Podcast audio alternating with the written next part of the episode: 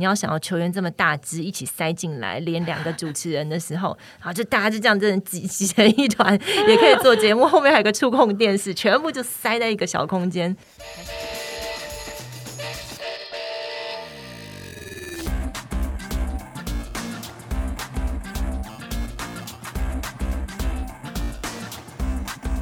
欢迎来到这一集运动人的 Pancake，我是 Windy。嗨，我是老吴。老吴，今天的来宾你应该很开心吧？开心。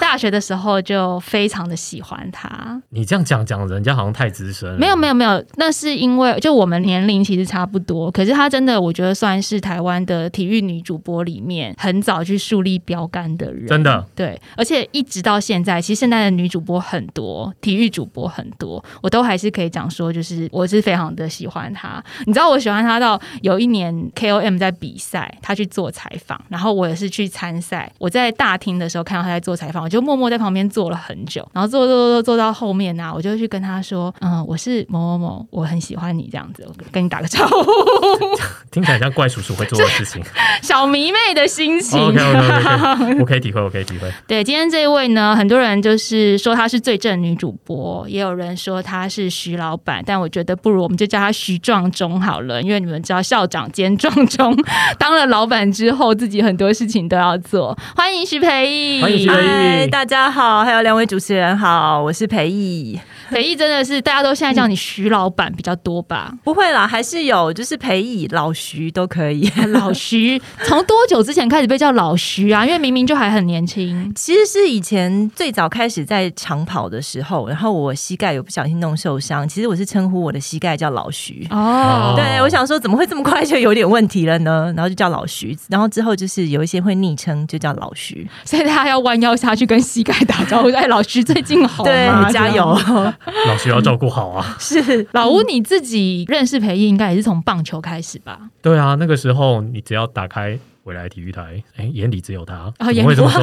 没有，因为他的播报时数也很多啊。你把吴一配放他，对，他的播报时数也很多，所以通常都会看到他。嗯，那时候只要看比赛、赛后转播什么的，都会看到他。因为我们访问过蛮多主播，男生主播，像是王仁瑞啦，或者是奎哥啊，他们都说他们最早跟运动结缘都是因为棒球。嗯，培义自己跟运动结缘也是因为棒球吗？还是说你更小的时候其实有接？触更早的其他运动，其实我很小的时候没有接触棒球，主要是跆拳道跟排球，就小时候在玩。嗯，对，其实是学这两项，然后真正稍微有碰到棒球，就是。九二年的时候，那时候巴塞隆纳奥运会的时候，郭里健夫我非常着迷，但也只迷他，也并不是迷真的棒球本身。嗯，是郭里健夫这个人。对，然后是进入到体育媒体这个领域之后，其实才真正诶比较深入的了解竞技运动。所以你其实不是那种自己属于重度，因为我们有很多来宾，他比较像是啊，比如从小就去田径队啦，或者是说哎从小就呃去打篮球校队啊这样子，然后跟运动结缘。你比较就是说没有。那么 involve 在运动这个自己自身的 passion 上面，对，是呃比较像是说我把它当做一个活动，校外活动来参与，然后就像学钢琴、学呃画画一样，就学了一个跆拳道，然后打打排球。那但是对竞技运动的了解跟观看这件事情，真的是进入职场之后才开始，所有通通都从头学。对，然后我觉得我比较像是我喜欢。观看一个比赛之后，或者是采访一个人之后，然后把它转换成文字、影像，然后传递出来的这种乐趣，在初期的时候，这个是大于运动本身。其实，其实。培义跟老吴算是同行啊，你们都是广电系的。对对对，我们是广电系。对，所以其实你们对于 不同校都不同校，但是 可是你们对于影音的产制，应该是都呃在学的时候都有概念了。应该是这么说啦，我们应该我们广电系毕业的都很想要投身媒体工作。对，所以无论是你什么媒体有缺，我们只要能够录取，应该都会蛮开心的。是这样吗？是，所以其实早期我做过很多，我还做过政论节目的助理，嗯，然后也做过金马奖的助。助理，然后娱乐节目的助理。对，所以其实那个时候我觉得只要先踏进来，然后累积一些能力，所以其实并不是一开始就碰体育媒体。那后来。在这个虽然说是不是一开始就碰体育媒体，可是后来进来之后，其实是花了非常多的时间在做功课跟深入这件事情上。因为我记得你曾经有讲过，说好像一个可能两分钟的影音新闻或者两分钟的体育新闻，你会花两个小时以上的时间去准备它。对，因为有一些甚至是先前不是很了解，连规则可能都不是很了解，所以要先搞懂规则之后，然后再看外电，然后把它写成新闻，所以确实是要花不少时间，但是。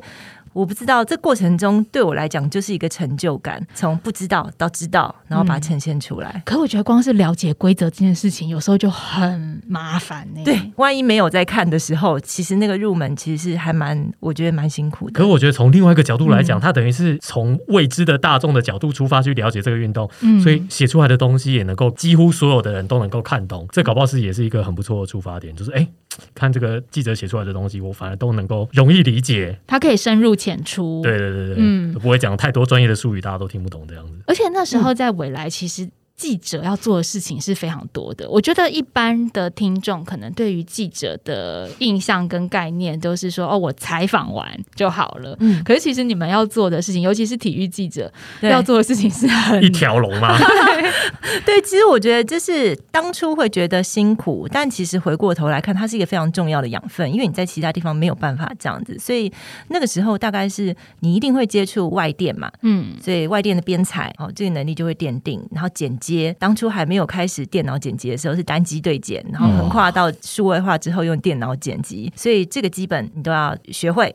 然后甚至呃播新闻嘛，然后一般的采访新闻，然后再来就是公司会有需求，有一些赛后的，有时候要直播呃进行现场的采访，所以这个及时的反应啊训练，所以我觉得是。很全面的被训练到跟接触到，所以后来想要创业是因为这些训练嘛？因为你觉得你都有点像那种从基层做起，对于整套都学会了。对呀，我里长我已经都了解这个里的每一个状况了，所以是那个时候萌生了自己出来创业的想法吗？其实未来时期还没有想过，从来没有想过要创业，是在下一个阶段进入新闻台之后才会想要。在三立的时候，对，那还有交了一个很好的朋友。因为我们都是原本都在体育媒体的圈子里面，很喜欢这个工作，所以才想要继续做。那因为商业电视台里面有很多的限制，不管是成本考量或是其他商业的考量，所以很多事情不能做。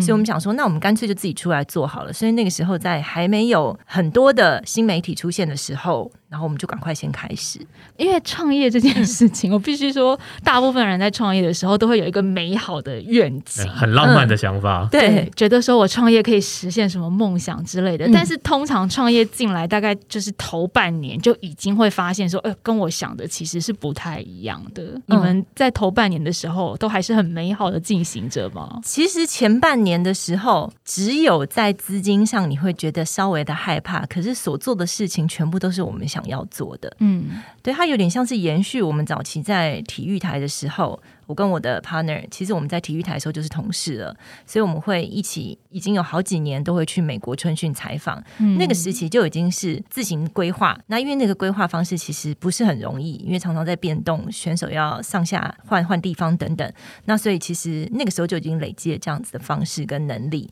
那所以其实我们在创业之后的头半年。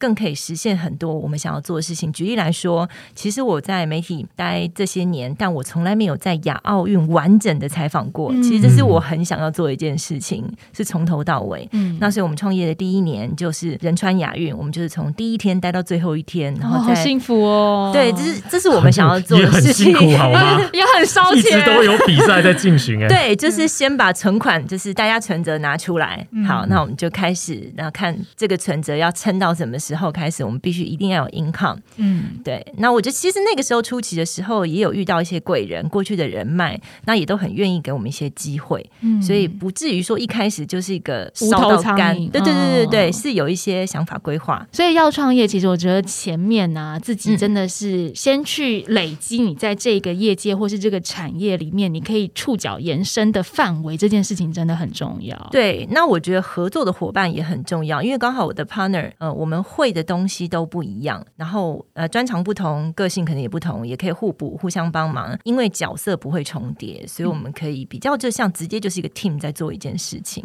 那你们会吵架吗？呃，有人说哦，如果你不想要跟这个朋友绝交了，你再 拉他去创业，因为创业有时候很容易撕破脸了，很容易，即便是很要好的朋友，因为工作上的观念或者是说呃牵扯到钱的事情的时候。还是会非常容易有旗舰。其实我们的旗舰多半是在一个案子如何呈现这件事情该怎么做的时候，会有这样子的旗舰。嗯，那因为我们核心很方便，我们就是三个人嘛，对，所以很容易，只要一个 idea 两个人附和，那基本上就是过了。也是经过一个民主的程序啦。对，然后因为我们其实就算你觉得有些稍微大声了一点，觉得我觉得这样才对，可是其实很快就过了。嗯，对我们不太目前为止。七年就没有什么真的，你说吵起来或者什么不开心的事情，这很难得。但我觉得三个人是一个关键，因为如果是四个人的话，就很容易搞不定。就有时候 需要掷骰子了，很麻烦。投票没有办法得到一个很完整的结果，这样子，所以这是非常重要。那你们一刚开始，比如说在这个定位上，就是你们决定要做这件事情的时候，定位的切入点就是要做影音吗？对，因为我们的专长就是影音，所以我们一开始就是打定主意要做影音。对，可是影音的成本比文字高很多，很烧，而且光是时间成本也也非常的高。哦，我可以理解。然后，但因为过去我们在电视台里面其实都有超过十年的经验，全都是在做这个，所以对我们来讲，它反而你如果现在要我们改去写写文章。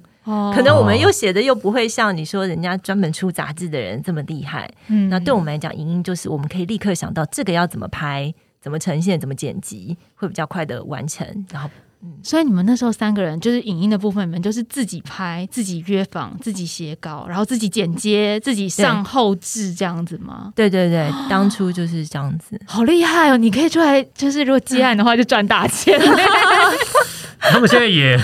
也赚大钱是不是？对，没有啊。徐老板有赚大 有赚大钱吗？徐老板没有说要赚大钱。他们他们团队有逐渐的在扩大，我觉得这是一件好事。我觉得这人数虽然有变多，但是我觉得差不多像现在，就是包含核心的三个人在内，总共九个人，是我觉得现在很适合哦，很适合生存的一个规模。那也不一定要再更大。我觉得前提就是能够实现每个人的梦想，你想要做的事情，我们也可以。大家 partner 九个人里面，你有想要做的事情，我们可以共同来完成。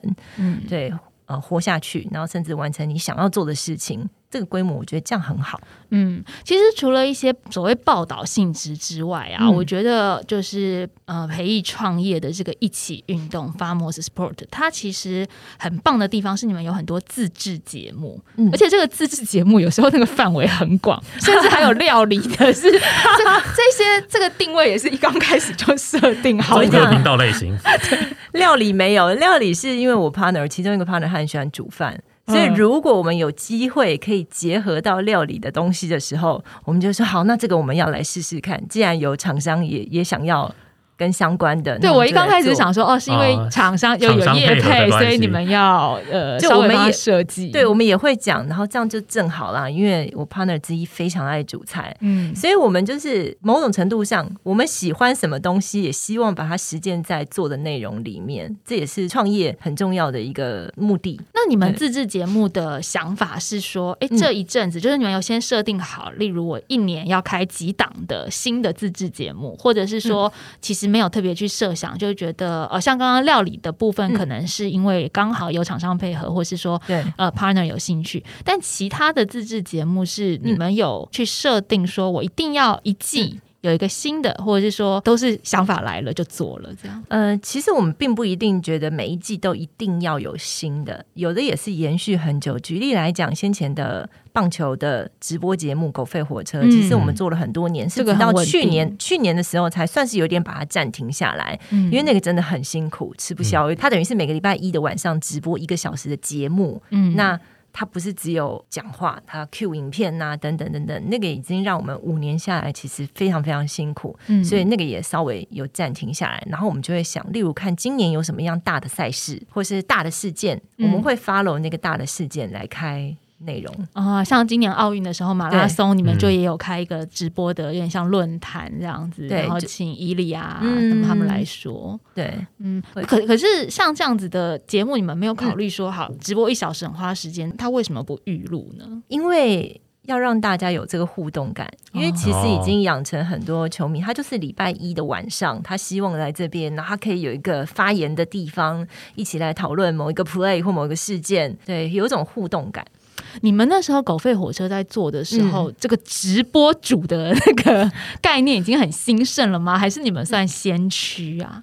那个时候应该都还没有。我印象中，在网络上那样子的棒球节目，应该就是第一个。那个时候，你就会觉得什么都可以尝试，其实真的蛮有趣的。我们从一个呃空间比现在这个录音间还要更小的，对更小的地方就开始了。然后你要想要球员这么大只一起塞进来，连两个主持人的时候，好就大家就这样真的挤挤成一团，也可以做节目。后面还有个触控电视，全部就塞在一个小空间。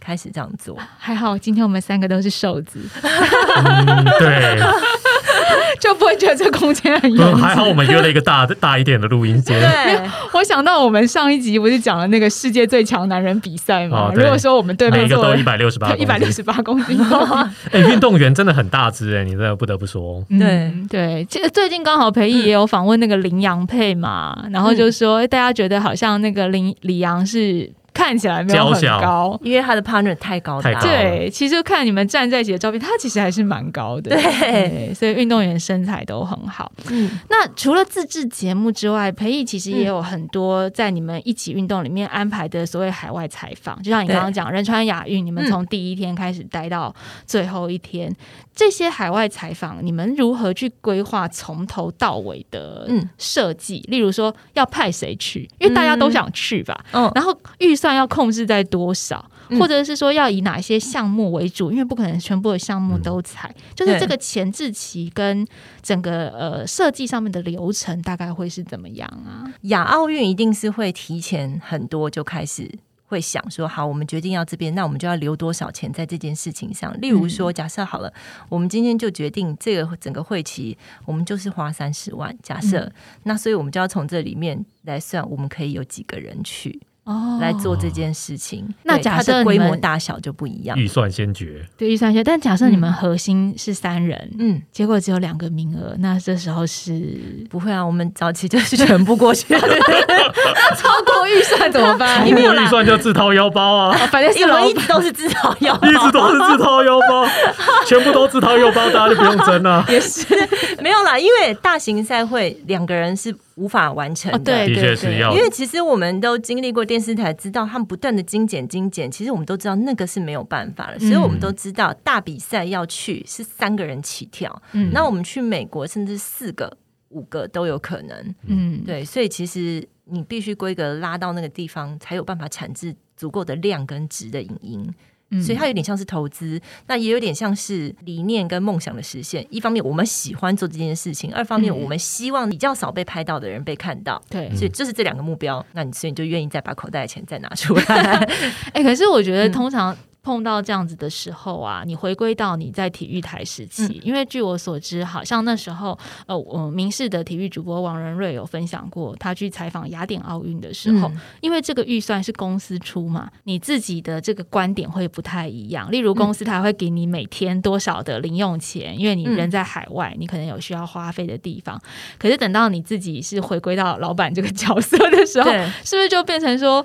哎，我又要去想，我每天这个零用钱虽然是我要花，可是我又要去控制整个预算，就会思维上面会变得不一样。哎，其实反而很有趣的一点，我们反而跟在公司里面的时候不一样。嗯，我们反而会竭尽开公司之后。自己会竭尽所能，我一定要达成，我就是要拍到最大量，所以可能我们不管在移动上啊，就会比较舍得，觉得还是要去。所以你们出去都没有省吃俭用，但是我们会省在一个方式。举例来讲好了，今天你如果是公司差，你要从呃纽约移动到波士顿，大部分人都坐飞机，那没有嘛？对我们来讲，我们就是搭巴士，呃，夜巴那种，对，就是长途巴士，对，长途巴士，那我们就是要达成那。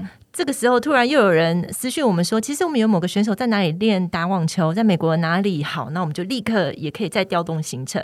所以我觉得反而是比在公以前在电视台的时候好，所以我们可以立刻决定要怎么更改，然后以达成这些目标。因为老板三个老板都在这了，不用回去请示上级，对，就可以很快决定。而且，与其想要花多少钱，更重要的是你能够达成多少任务，能够采访多少的人回来，这比较重要。嗯，对，所以我们反而是在吃跟住跟交通省很大，那所以其实就是会身体比较辛苦，但是梦想有达成。对，我觉得在做快乐的事情，怎样都不会觉得辛苦了。对啦，是这样。当你创业，然后又做自己最喜欢的事情，还有什么比这个更棒的事？有啊，有呃，不是不是不是有，就是这是很棒的事情。但我意思是说，因为我身边好多朋友都创业，他们创业的时候也都是做自己喜欢的事情，当然没有赚钱。对，就是到某一个程度的时候，就会开始，你知道，你原本喜欢的事情，因为呃财务的压力，或者是说一些现实上面的呃你没有料想到的突发，对，就会让你的那个热情跟你对这件事情原本的喜好是慢慢消失的。真的，对，所以我觉得我听裴毅这样讲，都会一直觉得说，哦，你们整路走来，在我听到的创业里面，算是很顺畅的。嗯，我觉得最大重点真的还是我们三个人互补，我们可以负责不同的东西，然后呃。也是有努力，就是寻求各种的合作。那我觉得也蛮好的，都遇到很不错的回应。那合作完之后，觉得不错，我们都可以再继续合作下去。因为我我自己感受是这样子，就是我们在每一个合作，呃，即便是商业的也好，其实里面还是可以感受得到我们很大的热情跟喜欢。我自己想啦，我觉得呃，出钱的人应该也可以感受得到。所以我觉得这种的互动是很好的，所以产制出来的东西也可能。让对方也很喜欢，嗯，对。而且裴毅刚刚有讲到一个重点哦，就是除了采访这一些大家关注的赛事之外，你们其实很希望可以采访到一些不被关心、不被那么关心的运动员，不容易被看到的运动员，不容易被看到。我我觉得这一点其实有一点像我们运动人的 pancake 这个节目的宗旨，就是我们会希望运动员的努力被看到。对，所以在这个你们去设定说要采访一些不容易被看到的项目的时候。后应该会有很多动人的事情发生吧？呃，我举例来讲好了，这一次的东京奥运，我们知道柔道选手连真玲，其实她原本啊非常的备受期待，认为这次他可以拿到奖牌，那尤其他又在日本训练了这么久，然后其实我们之前还去日本也特别采访他，嗯，然后你会心里会想说，哦，也跟着他一起觉得有希望，有希望，然后你也看着他努力这么久了，他年纪也不是很年轻的二十几岁的年轻的运动员，不是，可是当他在八强的时候，哇！这个没过，对那个心情，你会觉得哈，你曾经跟着他这样子的感受，你可以知道那有多难过，嗯，对，然后所以更加觉得说，嗯，我们这一步走的是对的，我们很希望能够有陪一些运动员，或是看他们。的这个成长过程，我觉得比起原本就已经受关注的这种感受度，真的是很棒。对，这个我完全可以理解。老吴比较没有参与到第一季、第二季我们的节目，但珊珊还记得，呃，听众朋友可能也记得，我们前面有访问过红莹、李红莹，就我们的攀岩一姐。对，我们那时候采访红莹的时候，是红莹也非常想要争取奥运的资格，可是因为亚运取消了嘛，那她这个攀岩项目变成没有其他的机会是可以争取，她只能争取一个外卡。那可是这个外卡因为很虚幻，就是不知道是用什么样的方法去选拔出来，所以我们那时候其实一直也很期待，甚至我心里都一度觉得说红英一定可以拿到外卡，因为他这么努力这样。然后后来。没有拿到，所以今年就是在攀岩项目，红英没有参赛，但是他有担任奖评。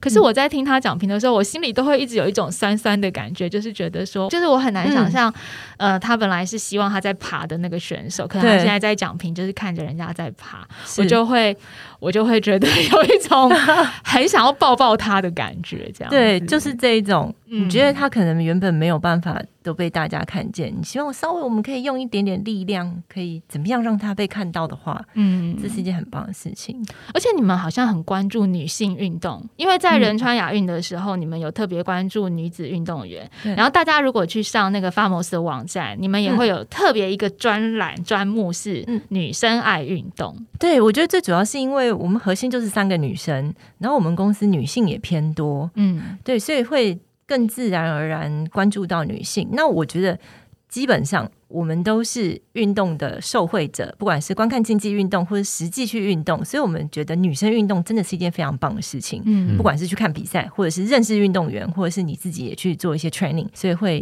多少希望能够推广。而且女性运动员是不是男生比较爱看？不晓得怎么说才好。男生好像还是喜欢看，就是他们觉得那样子张力可能比较够。可是没有哎，我以前很喜欢看一些女生的比赛，你会觉得比较。比较亲切哦，我不知道为什么。你说比较贴近你素人的运动表现 是不是？不是，譬如说，我以前很喜欢看女子高尔夫球啊，那也许那个时候曾雅妮正当她的巅峰的时代，我们喜欢看，我们看女子高尔夫球赛的场数比男子高尔夫球赛的场数多很多。嗯，然后我们就会觉得女子高尔夫球赛它所运用的技巧是我们这些正常人也可以试着学会的。你是用同理心，就是比较贴近，对 他们会他们会比较技巧性的去突破，不会突破身身体力量的限制。对，我觉得那是比男性运动员更好看的地方，因为男性运动员很多是依靠自己很强大的身体的素质来做表现的，可是女性运动员会在技术上面做的比较细腻。嗯，这是一个比较好看的地方。这也是像这次东京奥运，我就觉得公路车，我看女生的比赛，我就比男生还要投入。是女生那个。真的是超戏剧性，对，你就想说一个 nobody，然后竟然可以赢过是有职业车手的国家的队伍，看得我们都想要去学数学了，超励志的，没有，没有，我都打消念头了。原来数学好的才能拿冠军呢，我们这些数学不好的、体育又差的怎么办？对，但是因为我觉得可能男生的赛事今年自自行车的公路车的部分，可能男生赛事职业选手的比例非常的高，所以他们都有一个游戏规则在那里。然后女生的话，就毕竟自行车的选手，职业选手他没有像男生。就是赛场经验那么丰富，对，嗯，所以就会有一些突发，我们觉得是好看的地方，对。啊，嗯，这是比赛乐趣，这是比赛乐趣，嗯，所以呃，像今年我觉得在奥运的部分啊，一起运动也每天都有产出很多的文章，这段期间应该也蛮累的吧？其实因为我们没有办法去到现场，所以就用不同的方式来呈现。那虽然会累一点，但我觉得这次的呈现方式已经算是。比较没有那么把我们榨干了哦。之前仁川的话就真的是榨干，对，只要是 on site 那种，真的就是榨干。可是我觉得你们这种呈现方式要累更长的时间，因为你花非常多的时间在采访事前的准备啊。对，就是这所以等于准备期拉很长。你超专业，没错，是准备期拉很长。你可能两年之前我们就已经开始酝酿这些东西了，就等他那个时间点到之后。就开始后续。老吴跟我想的一样，因为我那时候看一些你们的影音产制，就一些专访，或者是说你们即使是做今天的这个赛事报道，我就想说。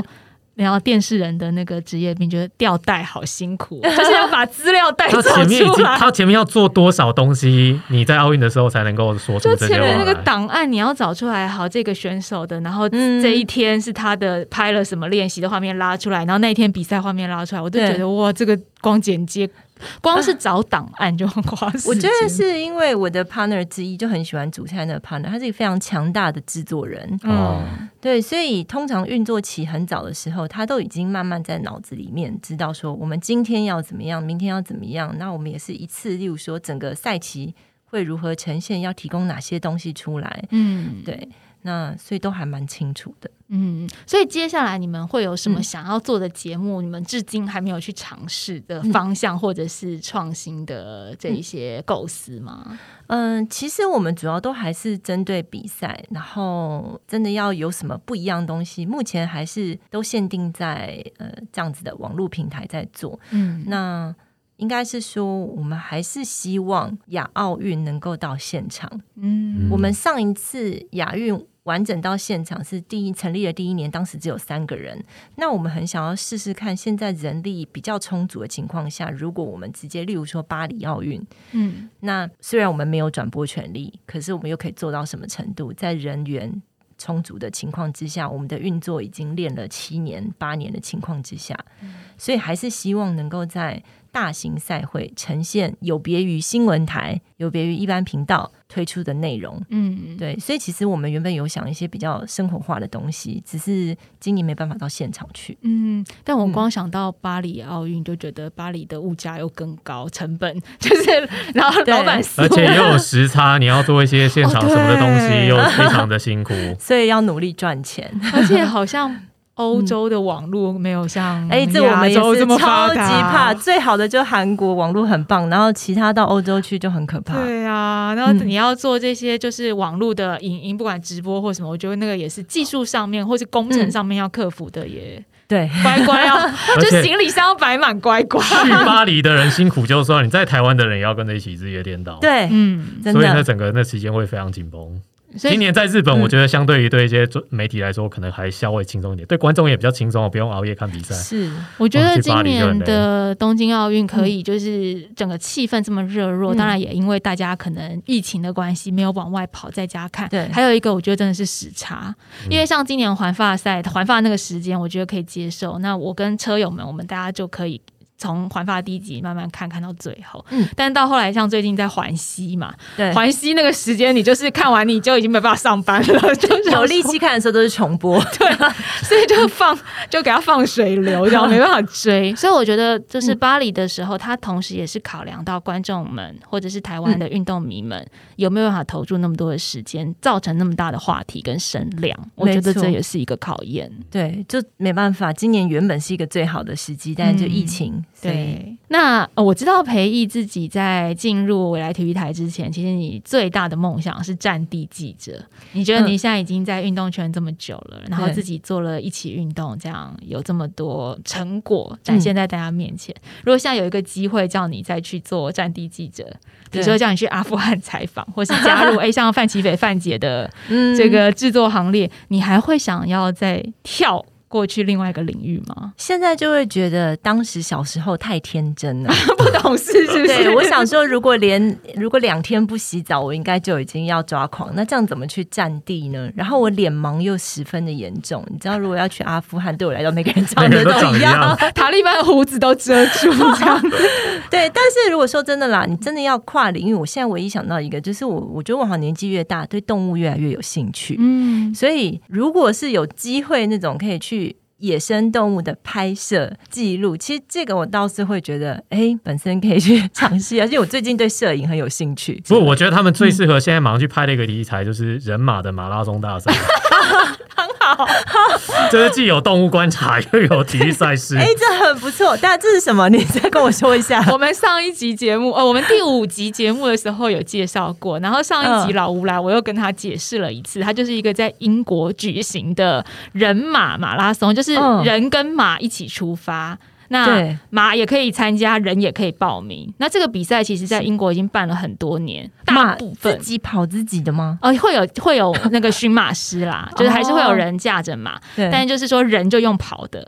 那这个比赛大部分赢的都是马，可是有时候人跟马的差距很小，可能只有几十秒，然后甚至有几届是人赢了马。这太惊人了！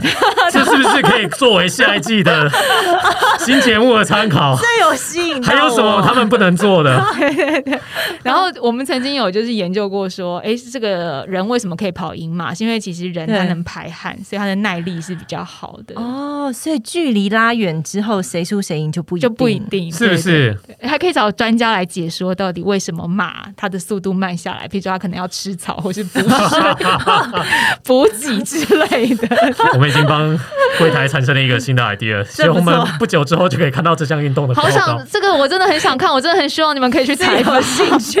我只是在想要怎么跟上那个马的拍摄，就变成你现在要开始学骑马。对，好像好累。那培育自己呃自己的运动生活呢？你自己接下来就是因为今年其实很多比赛都已经延期或者是取消了，但我晓得你有在骑单车跟跑步。嗯，那你还有没有什么样的运动计划或者是目标是放在你个人的部分？嗯，其实我觉得我在这几年很有兴趣的一件事情是训练。嗯嗯，倒不是跑步啦，或是骑车，这个变成我觉得它就是。呃休闲很开心。然后，但是训练这件事情我越来越好奇，因为训练方式有很多种。嗯，然后因为自从自己如果膝盖膝盖受伤啦，然后腰受伤啦，然后我就在想说，训练这件事情到底是怎么样可以帮助人更强壮又不会受伤？所以我现在接触了不同的训练方式。嗯，对我觉得这是我接下来可能这一两年。会持续做的事情，了解人的身体的运作，然后怎么样变强壮不受伤。我觉得其实这也是运动里面很值得被探索的部分。对，因为我们谁没有在运动的时候受过伤呢？嗯，吃过苦头以后，就真的觉得把自己的身体调理好跟训练好是很重要的事情。你都已经三折肱而成良医了呢？对对对，我现在手上手上有很多医生的名单。但我觉得我就是本末倒置，真的应该是从训练着手。从训练开始，其实我觉得训练，尤其科学化训练，它是一个非常有趣的事情。对对，所以大家没什么机会在赛场上看到你吗？不会啦，如果已经恢复正常可以跑的话，我还是会参加，因为那件事情对我来讲还是很疗愈。嗯，它是一个身体上虽然会有点痛苦，但心情上很愉悦的事情，就是长跑。好，这个希望就是接下来我们都可以再回到赛场上，因为疫情今年真的让运动人很憋屈。憋屈只能进行一些线上的活动，对，那线上活动、线上骑车之类的，对，或者是线上活动，你可以上这个一起运动的线上，看看他们的影音专题，因为真的都是做的非常用心，然后很多的报道，那甚至有时候还有赛事是一整个系列的 package，我觉得非常的详细，大家记得直接就是去把它设成你的网页最爱好吗？然后我们运动员的 Cave 呢，也要记得把它订阅下来。今天非常谢谢裴一来。来分享了很多，谢谢，谢谢，拜拜，拜拜。